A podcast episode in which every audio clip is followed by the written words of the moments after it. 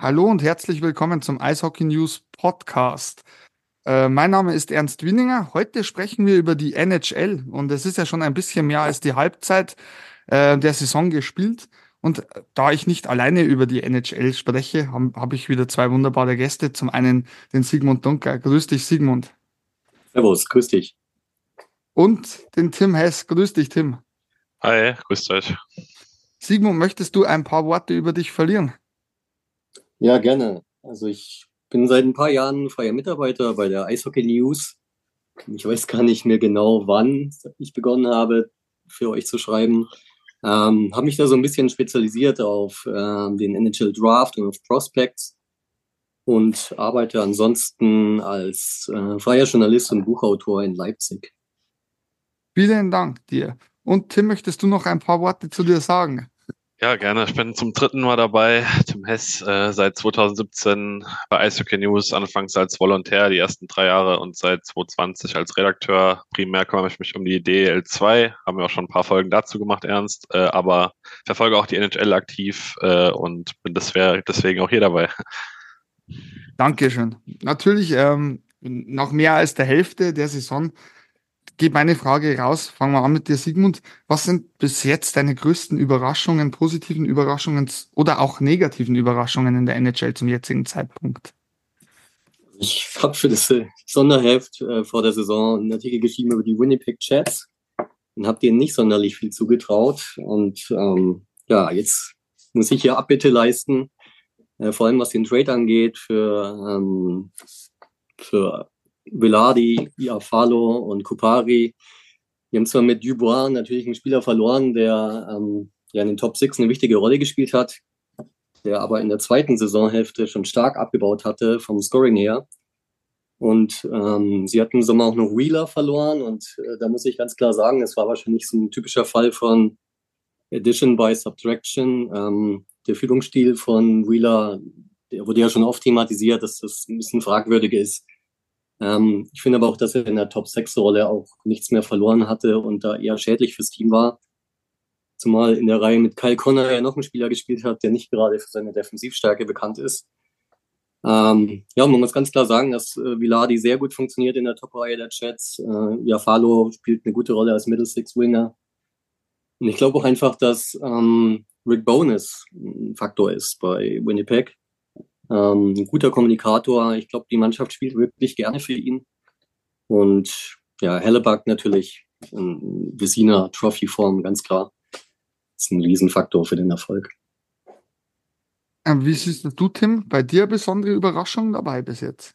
Äh, ja, ich glaube, äh, man muss schon noch nennen, auch dass äh, Vancouver so gut sind, wie sie sind. Also das habe ich jetzt ehrlich gesagt auch nicht so erwartet. Ich meine, die haben schon ein paar auch Eigenschaften wie ein, wie ein Top-Team oder eines Top-Teams besser gesagt. Ich meine, Winnipeg Hellebuck, äh, Fetcher Demko bei Vancouver ist auch ein zentraler äh, Teil des Erfolgs dort, wirklich sehr starker Torhüter. Und die haben natürlich auch ja, dann ein, zwei Superstars äh, als Skater mit Quinn News, mit Patterson, äh, JT Miller muss man auch da mittlerweile nennen. Ähm, aber überrascht mich wirklich, dass sie so gut sind, wie sie sind.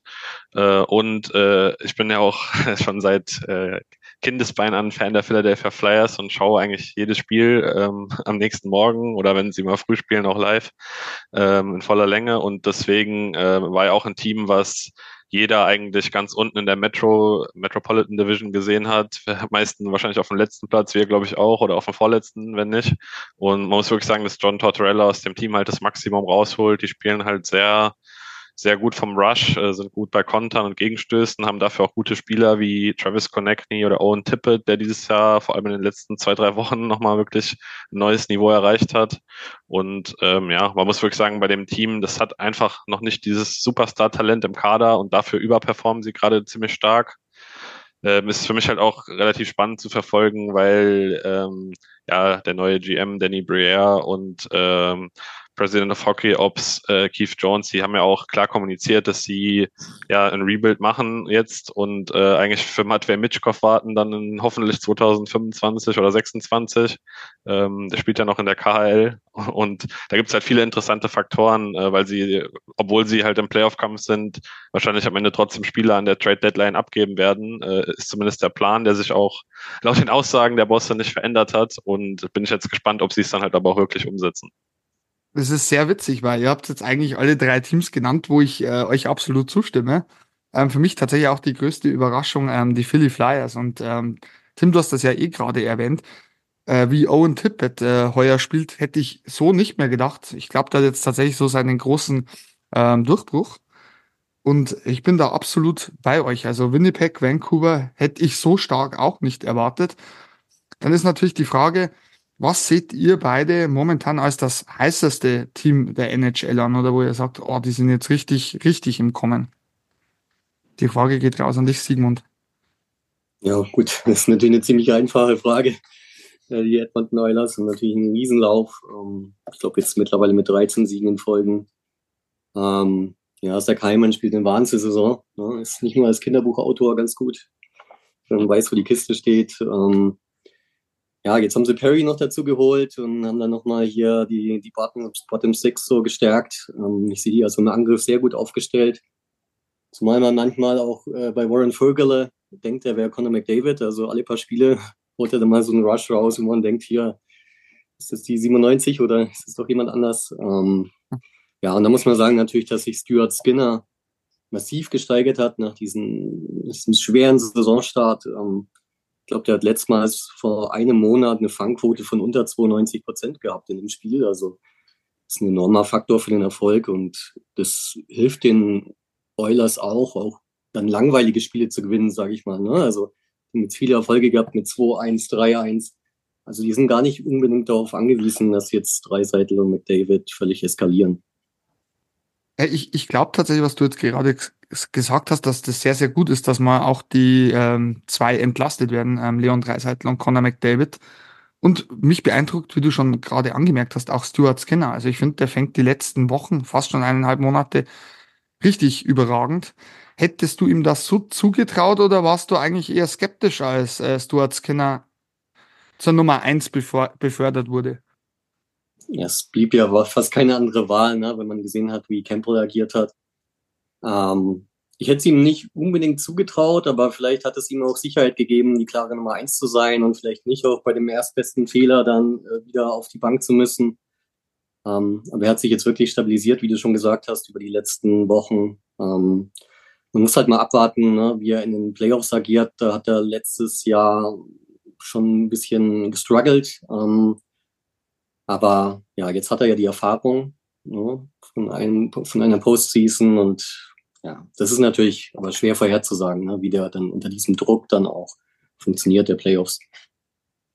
Ähm, Tim, wie siehst du die Edmonton Oilers nach dem Trainerwechsel? Weil der Saisonstart war ja alles andere als gut beziehungsweise geglückt. Und dann mit Chris Knoblauch der Auf Aufschwung. Ja, äh, also natürlich haben sie am Anfang schon krass äh, unterperformt und es war in gewisser Weise zu erwarten, dass sie sich verbessern werden. Aber klar, so eine Siegesserie, wie sie jetzt äh, am Laufen haben, musst du halt auch erstmal schaffen. Das ist ja auch ein Franchise-Rekord. Das ist schon was Besonderes, vor allem wenn man guckt, wer früher bei den Edmonton Oilers gespielt hat. Es gab ja auch da ein, zwei gute Spieler in der Franchise-Historie.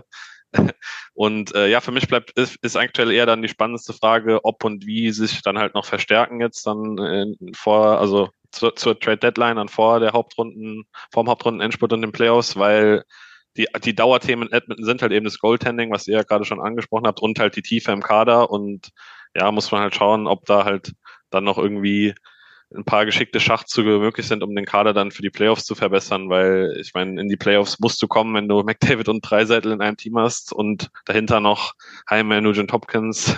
Äh, also alles andere wäre ja wirklich fatal und das werden sie auch schaffen. Ähm, ja, die Frage ist dann halt eher, wie, wie, die, wie die Playoffs laufen und ob sie sich davor halt nochmal verstärken können, signifikant. Danke, Tim. Wo man natürlich Überraschungen haben und auch die heißeste Mannschaft, ist natürlich die Frage, die rausgeht. Ähm, was sind eure Enttäuschungen, Tim? Wo würdest du sagen, hätte ich so jetzt nicht erwartet? Äh, es gibt halt so ja, ein paar Mannschaften wie äh, also Ottawa, Pittsburgh, die, die sind wahrscheinlich zu nennen. Äh, Ottawa vor allem, weil da ja gar nicht zusammenläuft und man seit zwei, drei Jahren sagt, in zwei, drei Jahren sind, wer sollen sie gut, gut sein. Manche haben sogar gesagt, Mark Method, der ehemalige Spieler, hat gesagt vor zwei, drei Jahren, dass sie eben jetzt besser sein werden als Toronto. Ist nicht der Fall. Ähm, stattdessen äh, hängen sie ganz unten in ihrer Division drin und ich meine, irgendwann musst du dir halt die Frage stellen, den Trainer haben sie schon gewechselt, ob diese Gruppe an jungen Spielern, ähm, ja, Stützle, Chikrin, äh, Sanderson, Kitschak, Norris, ähm, ob das halt funktioniert und ob sie damit dann langfristig noch Erfolg haben können, wenn sie halt nochmal zwei, drei Jahre warten oder ob sie halt jetzt irgendwie nochmal einen Umbruch wagen, in irgendwie kleinerer Form halt irgendwie eins, zwei, drei von den Spielern abgeben und versuchen dann halt andere Spieler einfach zu holen, weil es vielleicht mit dem aktuellen mit der aktuellen Zusammenstellung einfach nicht funktioniert, auch wenn es an sich gute Spieler sind. Ähm, ich finde auch enttäuschend ist mittlerweile Los Angeles, vor allem weil sie halt am Anfang der Saison ja wirklich ganz oben die ganze Zeit dabei war und äh, ja, wenn man jetzt mal die jüngste Form anschaut, über die letzten, glaube 15, 20 Spiele läuft es bei denen auch gar nicht mehr rund. Die sind ja auch ziemlich abgestürzt und wurden mittlerweile, glaube ich, auch schon von Edmonton zum Beispiel eingeholt. Ähm, es ist schon ziemlich enttäuschend, weil sie halt, glaube ich, eigentlich schon einen guten Kader haben, ähm, ja, und es seit zuletzt einfach auch nicht mehr geklickt hat. Und ich glaube, das ist dann auch gar nicht so einfach, ähm, so einen plötzlichen Negativtrend einzufangen, nachdem du eigentlich am Saisonbeginn ja ganz oben dabei warst. Danke, Tim. Um, ähm, ja, also ich glaube, dass LA hat eigentlich alle Bausteine, um, um wirklich weit zu kommen in dieser Saison, aber muss schon auch sagen, dass zu Beginn der Saison in meinen Augen Talbot vielleicht auch überperformt hat. Ähm, jetzt ist er so ein bisschen hier wieder auf den Boden gekommen und ja, es läuft gerade ziemlich schlecht bei LA, obwohl ein Byfield ja, was man ja erhofft hatte, jetzt wirklich sein, seinen Durchbruch gefeiert hat, aber äh, wenn Trevor Moore mit 21 Toren dein, dein bester Torjäger ist, also nichts gegen Trevor Moore, ist wirklich ein guter, wichtiger Spieler, dann ja, spricht das vielleicht auch nicht für die, für die anderen Stürmer. Und Dubois hat sich äh, zwischenzeitlich in der, in der vierten Reihe wiedergefunden. Der ist überhaupt noch nicht angekommen bei, bei LA. Ähm, wobei ich aber nicht ganz so skeptisch bin, was die Perspektive angeht. Also ich glaube, die werden schon in die Playoffs kommen und werden dann schon eine Mannschaft sein, an der sich viele die Zähne ausbeißen können. Ja, ich bin was, ähm, hm. Was Ottawa angeht, so da konnte ich nicht ganz nachvollziehen, diesen positiven Ausblick, den, den viele ja hatten vor Saisonbeginn. Ähm, die hatten halt mit The Brinket ja doch einen sehr guten Torjäger verloren, auch wenn dann Ottawa nicht ganz funktioniert hat. Ähm, dazu die schwere Verletzung von Norris, der, das sieht man ja jetzt äh, noch nicht wieder der Alte ist. Äh, die Sache mit Pinto, die natürlich auch Unruhe gebracht hat ins Umfeld. Und ähm, was auch problematisch ist bei Ottawa ist glaube ich, auch diese Tatsache, dass die in der Verteidigung ganz viele Spieler haben, die, die auf der linken Seite eigentlich zu Hause sind und dann muss immer einer auf der falschen Seite in Anführungszeichen spielen. Ähm, jetzt ist Chikrin auch so ein bisschen unzufrieden, glaube ich, und ähm, da ist viel Unruhe, glaube ich, rund um die Mannschaft. Ähm, ja, die werden wahrscheinlich noch so ein bisschen brauchen. Ich bin tatsächlich auch jemand, der vor Saisonbeginn schon gedacht hat, dass äh, Ottawa den nächsten Step geht, weil es ist ja durchaus viel Talent vorhanden. Ähm, aber für mich ist das tatsächlich schon eine Enttäuschung. Ich bin aber noch immer der Meinung, wie es Mark Method schon gesagt hat, die nächsten zwei, drei Jahre, glaube ich, wird es da schon in die richtige Richtung gehen. Aber momentan muss ich auch sagen, bin ich schon enttäuscht, denn ich dachte, im Vergleich zum Vorjahr, es wird nach oben gehen. Man ist ein sicherer Playoff-Kandidat. Dem ist nicht so. Tim, entschuldige, was wolltest du sagen? Ja, das Problem ist halt, dass Method das schon vor zwei, drei Jahren gesagt hat und die jetzt halt noch nicht da sind, wo sie sein wollen. Äh, aber ja, natürlich gibt's da diese Baustellen, die Sigmund gerade angesprochen hat. Ich wollte noch mal kurz auf LA zurückkommen. Ihr habt ja vorhin auch schon kurz den Dubois-Trade angerissen. Ähm, ich glaube halt wirklich, dass er halt, er muss halt einfach liefern, wenn die dann halt auch in den Playoffs Erfolg haben wollen, mit dem Gehalt, was er bekommt und dem langfristigen Vertrag, sonst wird es halt echt noch ein Problem für die in den nächsten Jahren. Ich meine, ich bin jetzt wirklich alles andere als ein Freund von der Plus-Minus-Statistik, aber manchmal, glaube ich, kann man schon kleine Aussagen daraus ziehen. Und ich meine, bei LA haben, glaube ich, viele Topspieler zweistellig plus und er hat als einziger minus 13. Ähm, und ich meine, dass er es gab halt in seiner Karriere schon, in seiner noch recht jungen Karriere ja schon zweimal die Situation, dass er dann einen Trade gefordert hat, äh, von Columbus damals und dann auch, ähm, soweit ich weiß, ja von Winnipeg. Ähm, und ja, ich, ich glaube halt wirklich, dass dieser Trade noch, ähm, wenn, wenn er sich halt nicht verbessert, also es sieht halt aktuell so aus und aktuell werden halt auch viele äh, Rollenspieler irgendwie mit Dubar verglichen aus Spaß von anderen Fanlagern, weil die halt bessere Statistiken haben als er.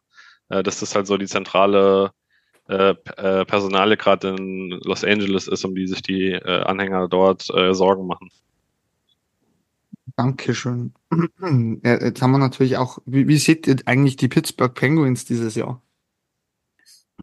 Ähm, also Pittsburgh, ja, die, die hängen natürlich jetzt in so einem Pulk mit drin, ne, von vielen Mannschaften, die noch auf die Playoffs hoffen können.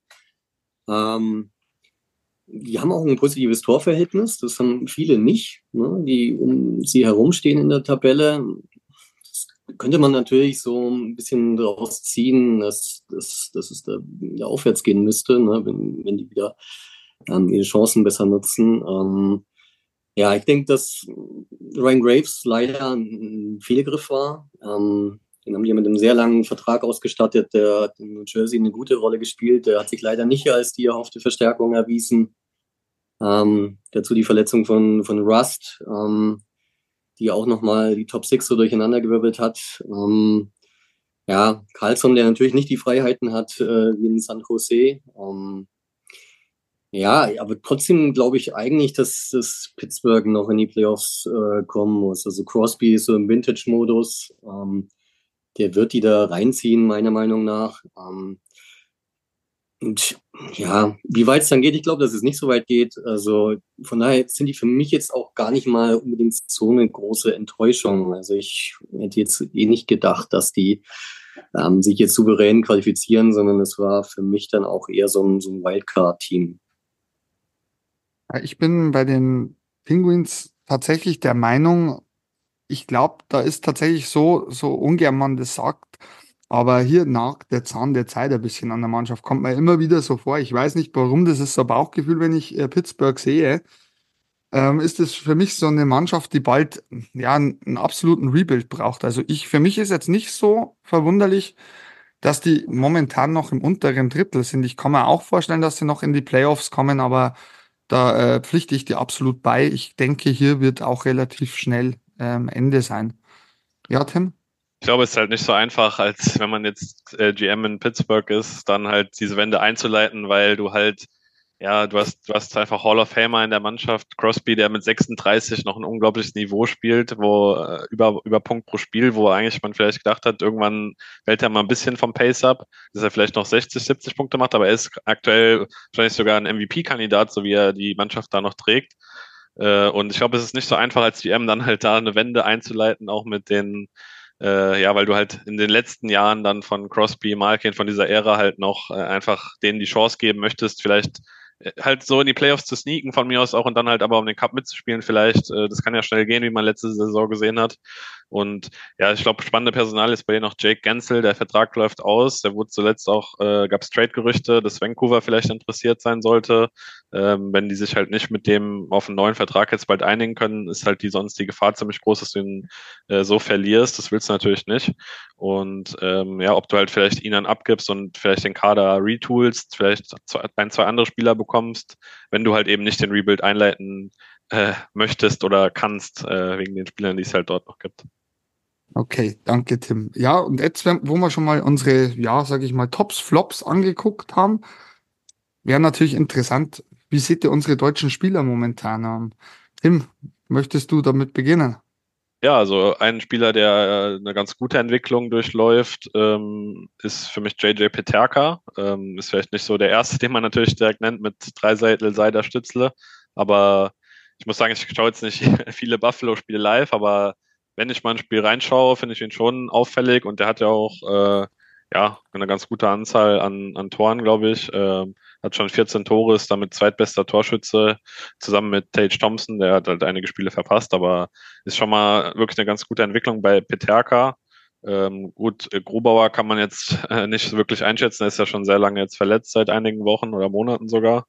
Und ja, gut, Dreiseitel, Stützle, die haben halt mittlerweile ihr gewisses Niveau erreicht. Ähm, weiß ich jetzt nicht. Muss jetzt, glaube ich, nicht unbedingt irgendwas Außergewöhnliches dazu sagen. Einfach super Spieler. Wie siehst du das, Sigmund?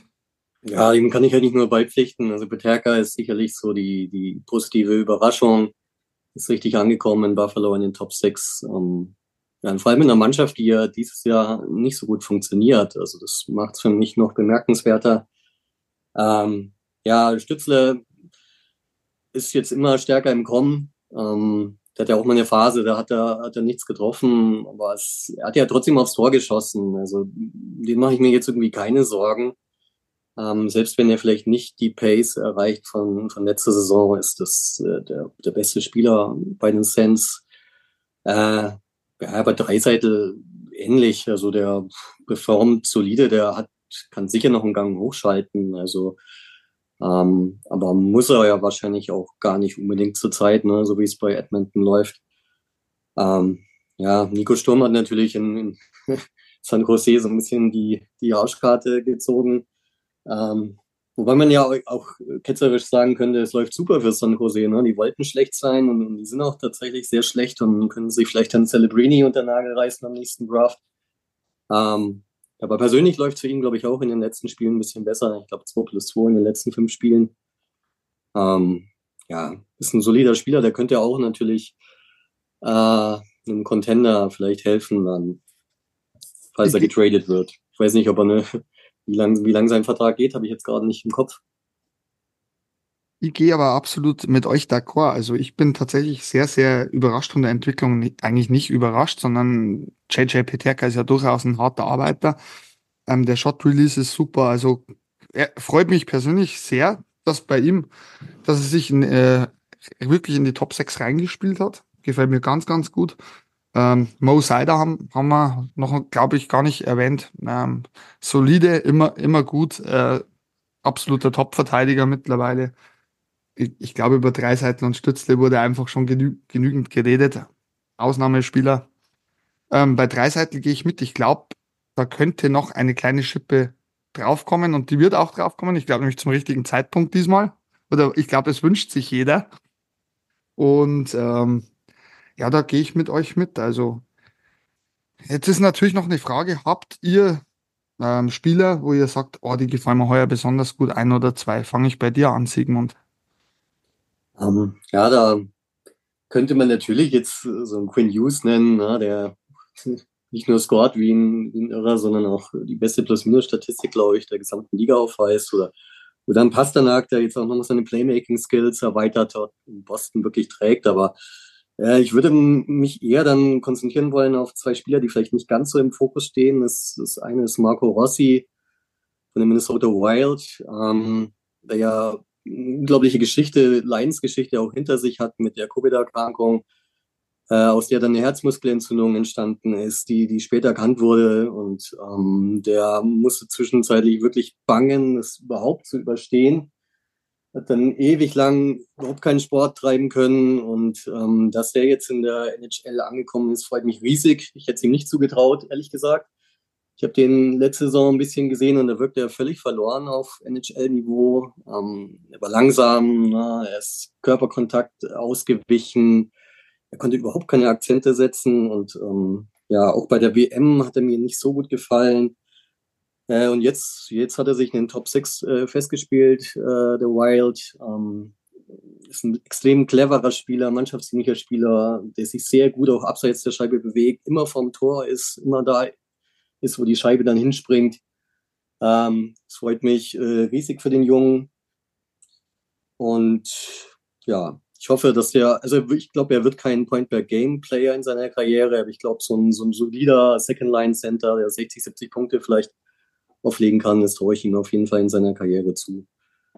Ähm, den anderen Spieler, den ich gerne noch nennen möchte, ist Connor Ingram, Goalie von den Arizona Coyotes.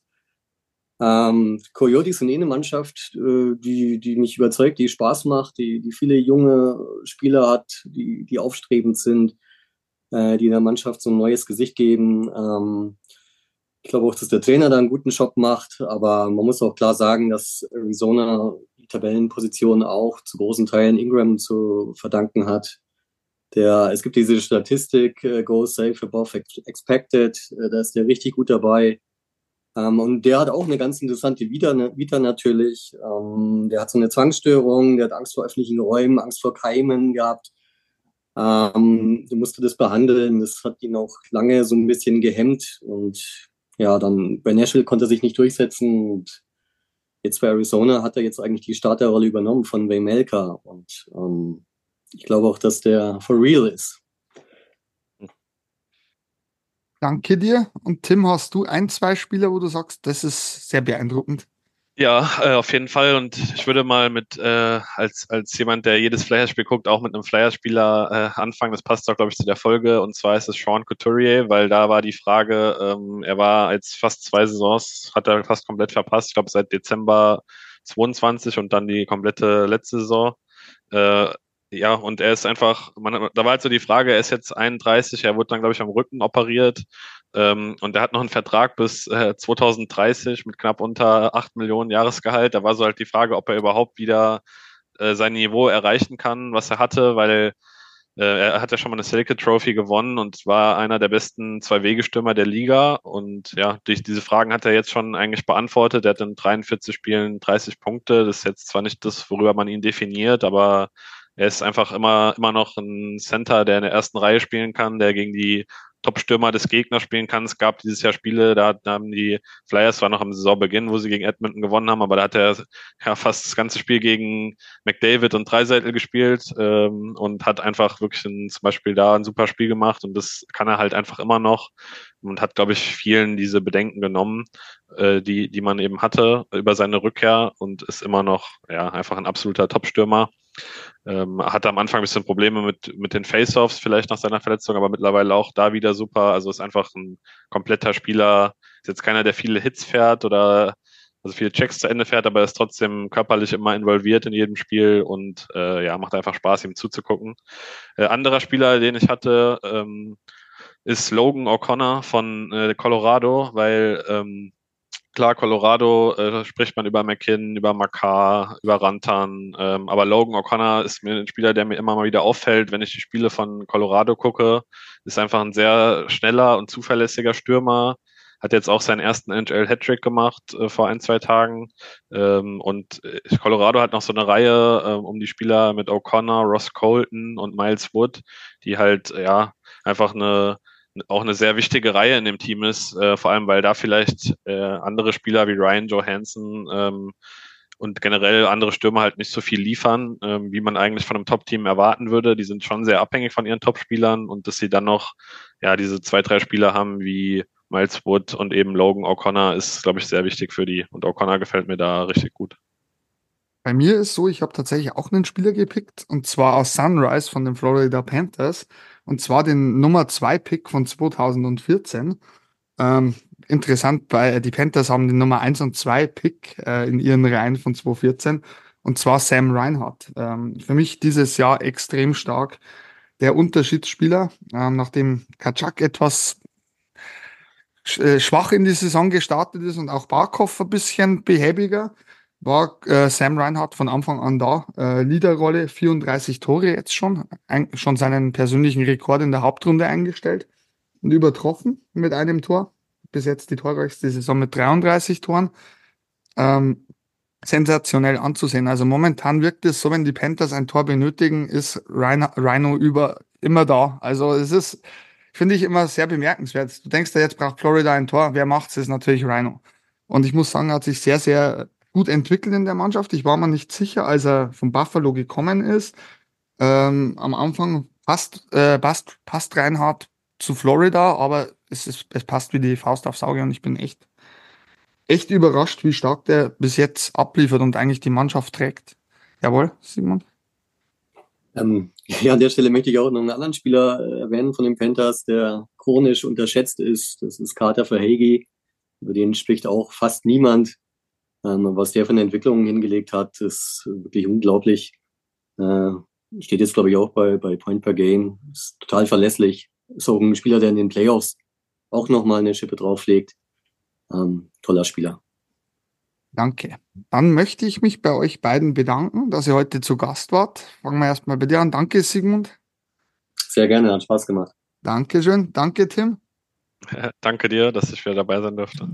Gerne, gerne. Und dann sage ich auf Wiederhören zu unseren ähm, Zuhörern und wünsche eine schöne Woche. Ciao.